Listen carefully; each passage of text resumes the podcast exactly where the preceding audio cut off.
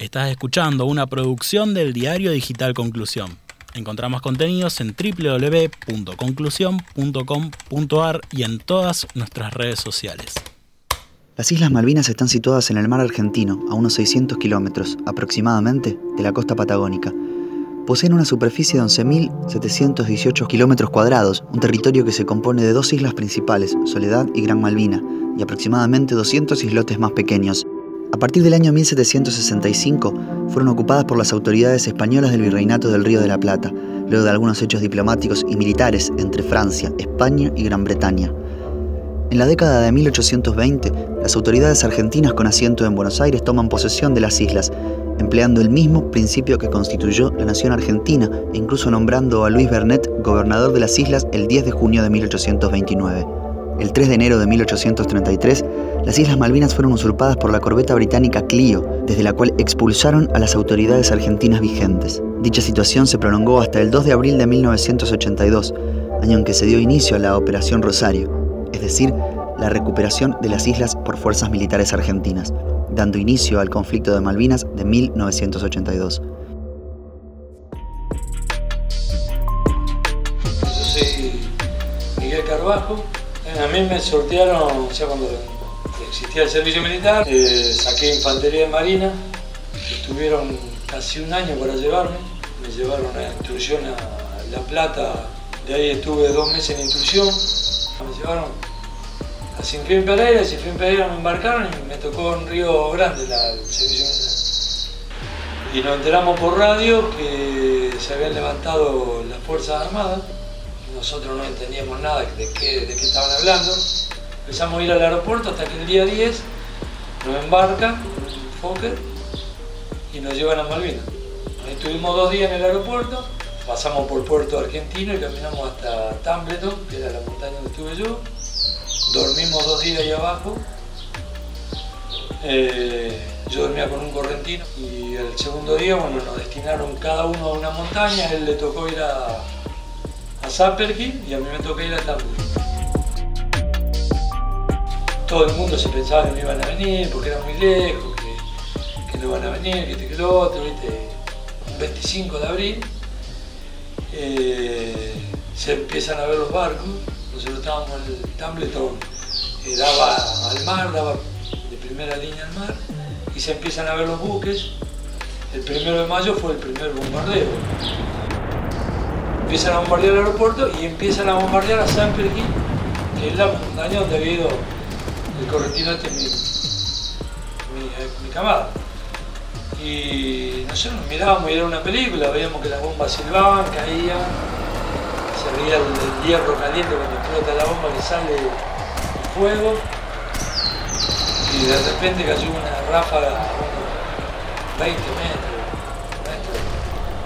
No, nos daban la hasta para esconderlo en el pozo, los agujeros que hacían la bomba eran considerables, grandes.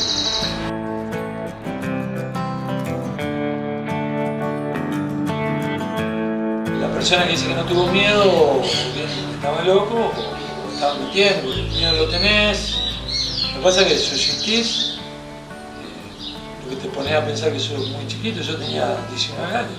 Durante la guerra se te mojaban mucho los pies, te hacía mucho frío.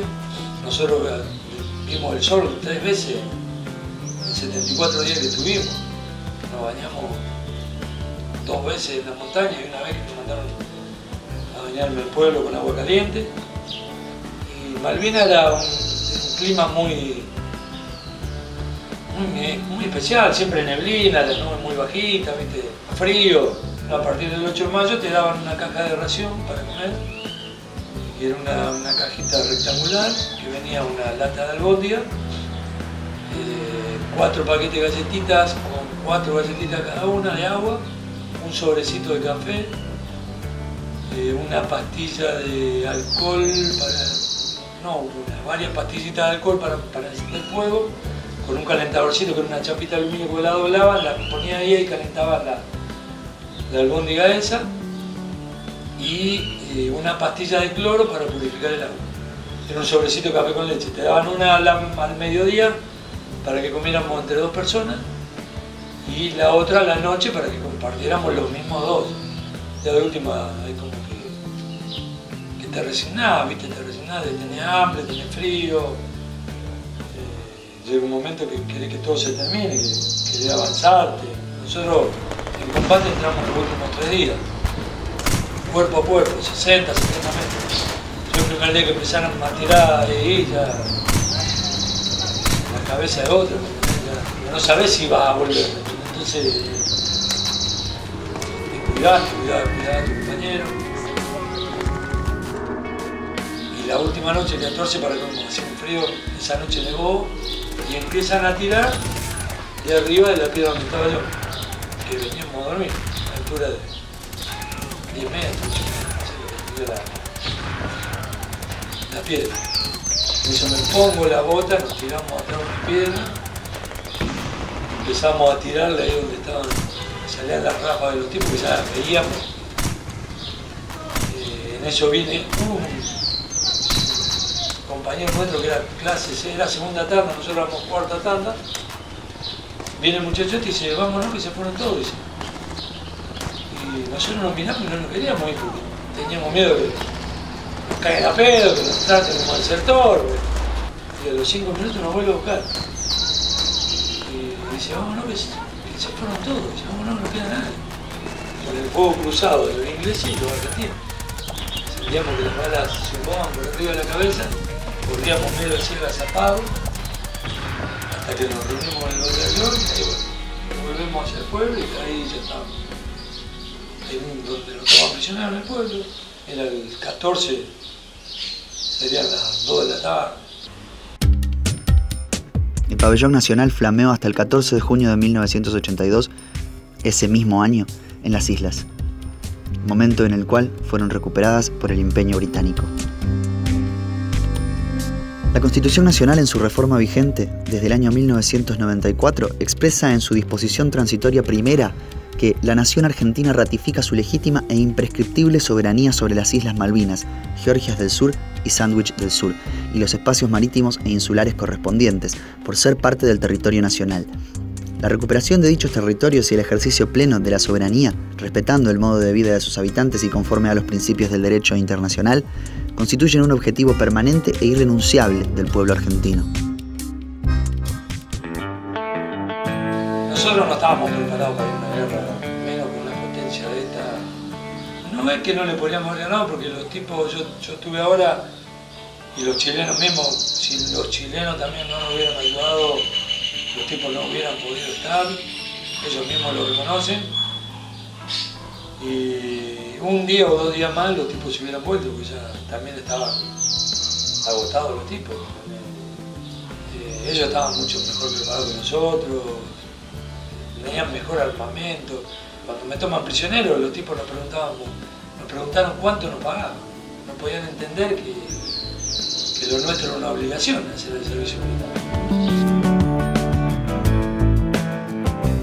Durante aquel tiempo de guerra, muchos quedaron allí, como eternos centinelas de la patria, y los que sobrevivieron son nuestros veteranos de guerra, ejemplo de sacrificio y entrega en defensa de nuestra soberanía nacional.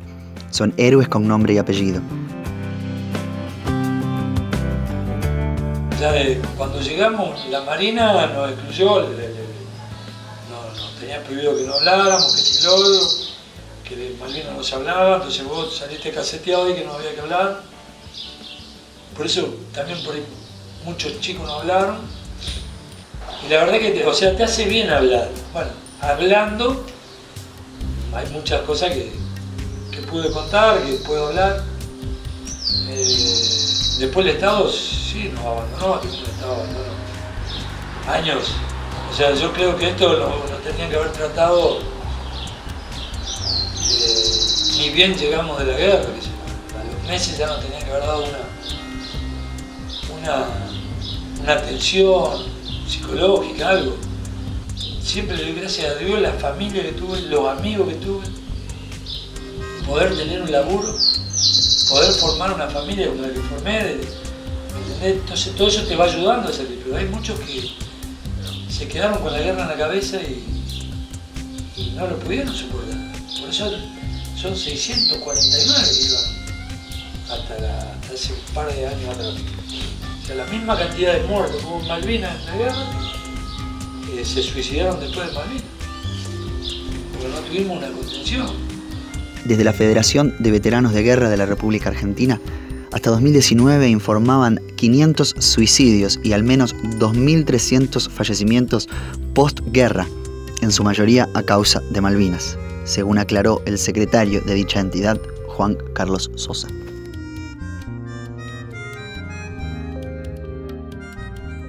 El 9 de abril, justo 34 años después, pues yo ya había llegado el 10. No, cuando llegué fue una, una sensación, no sé, inexplicable, algo que no pensé volver. Había visto fotos de la montaña donde yo había estado porque eh, encontré un pedazo de, de manta de donde había estado yo ahí abajo. Eh, estaban las posiciones. Todo eso estaba, estaba intacto. Bueno, agradecía la vida de poder haber vuelto y, y a la familia se- que formé y que tuve, y mis amigos de la infancia que me ayudaron también a, a seguir subsistiendo y todo.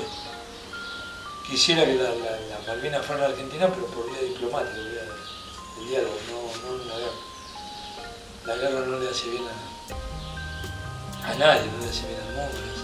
Te mata eh, durante y después.